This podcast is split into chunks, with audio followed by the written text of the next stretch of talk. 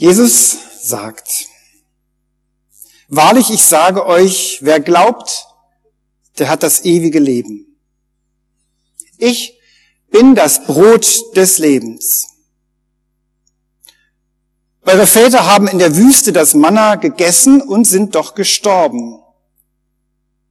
Dies aber ist das Brot, das vom Himmel kommt, damit, wer davon isst, nicht sterbe.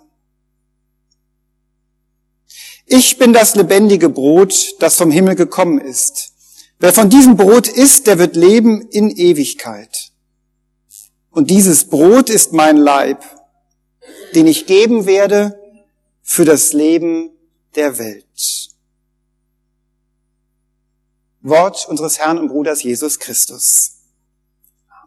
Gnade sei mit uns und Friede von Gott, unserem Vater und dem Herrn Jesus Christus.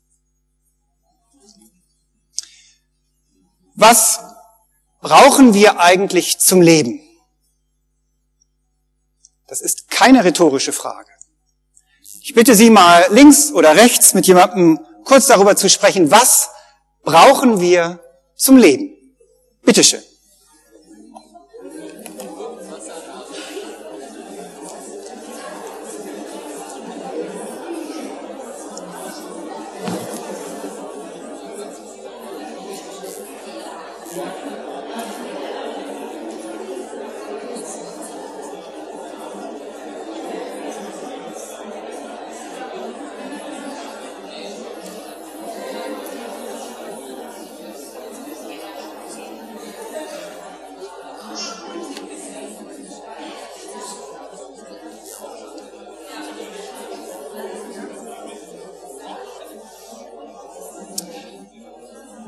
Ja, gerne dürfen Sie die Gespräche nachher fortsetzen.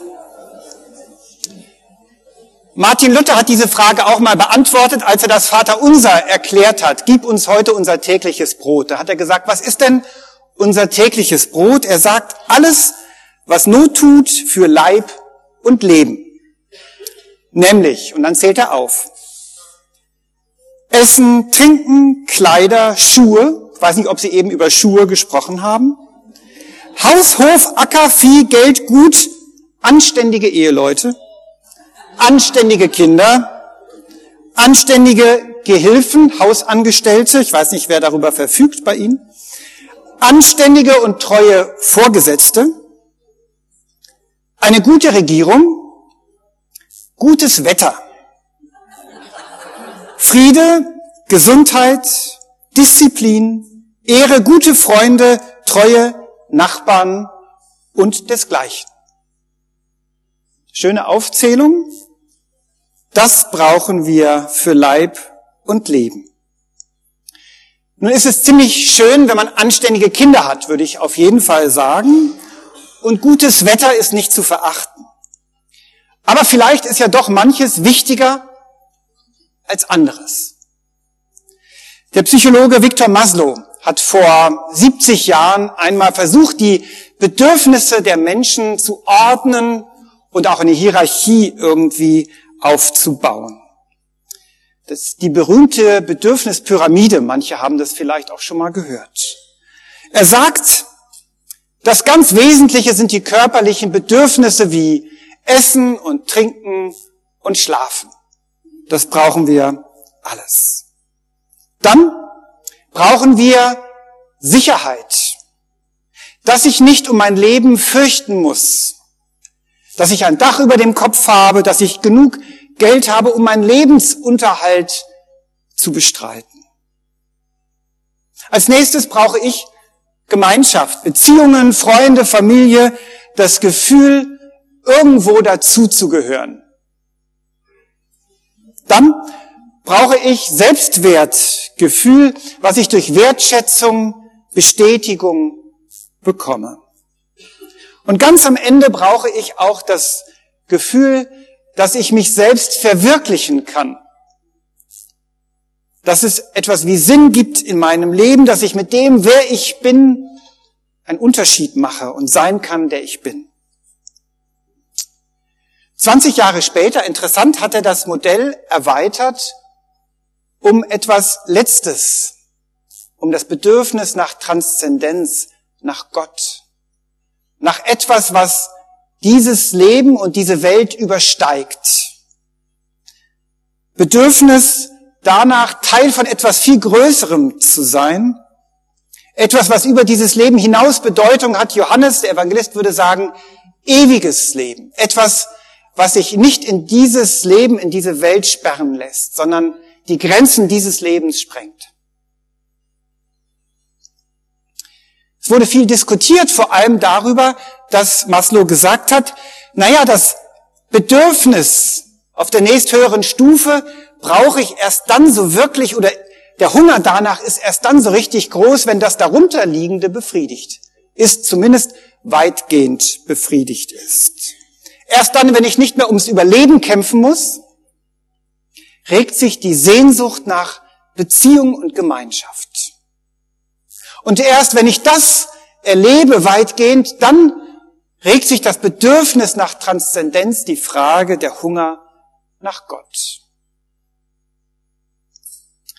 Die Leute haben viel darüber gestritten und diskutiert und manche haben gesagt, das klingt aber sehr nach einem sehr westlichen, kulturell begrenzten Denken. Es gibt ja viele Teile in der Welt, wo die Gruppe viel wichtiger ist als die Selbstverwirklichung des Einzelnen.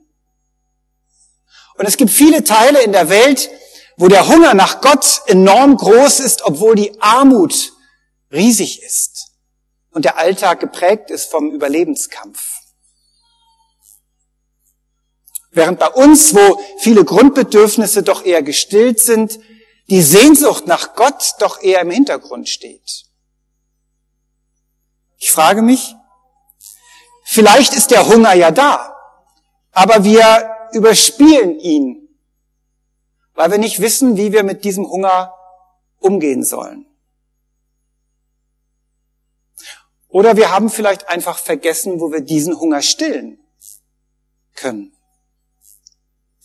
Haben Sie denn Hunger nach Gott?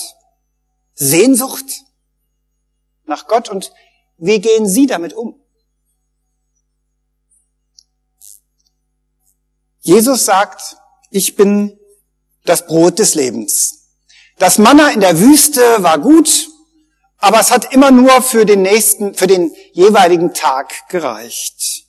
Es hat einigermaßen dafür gesorgt, dass die 40 Jahre in der Wüste irgendwie auch zu bewältigen waren, auch wenn es am Ende nicht mehr so geschmeckt hat wie am ersten Tag.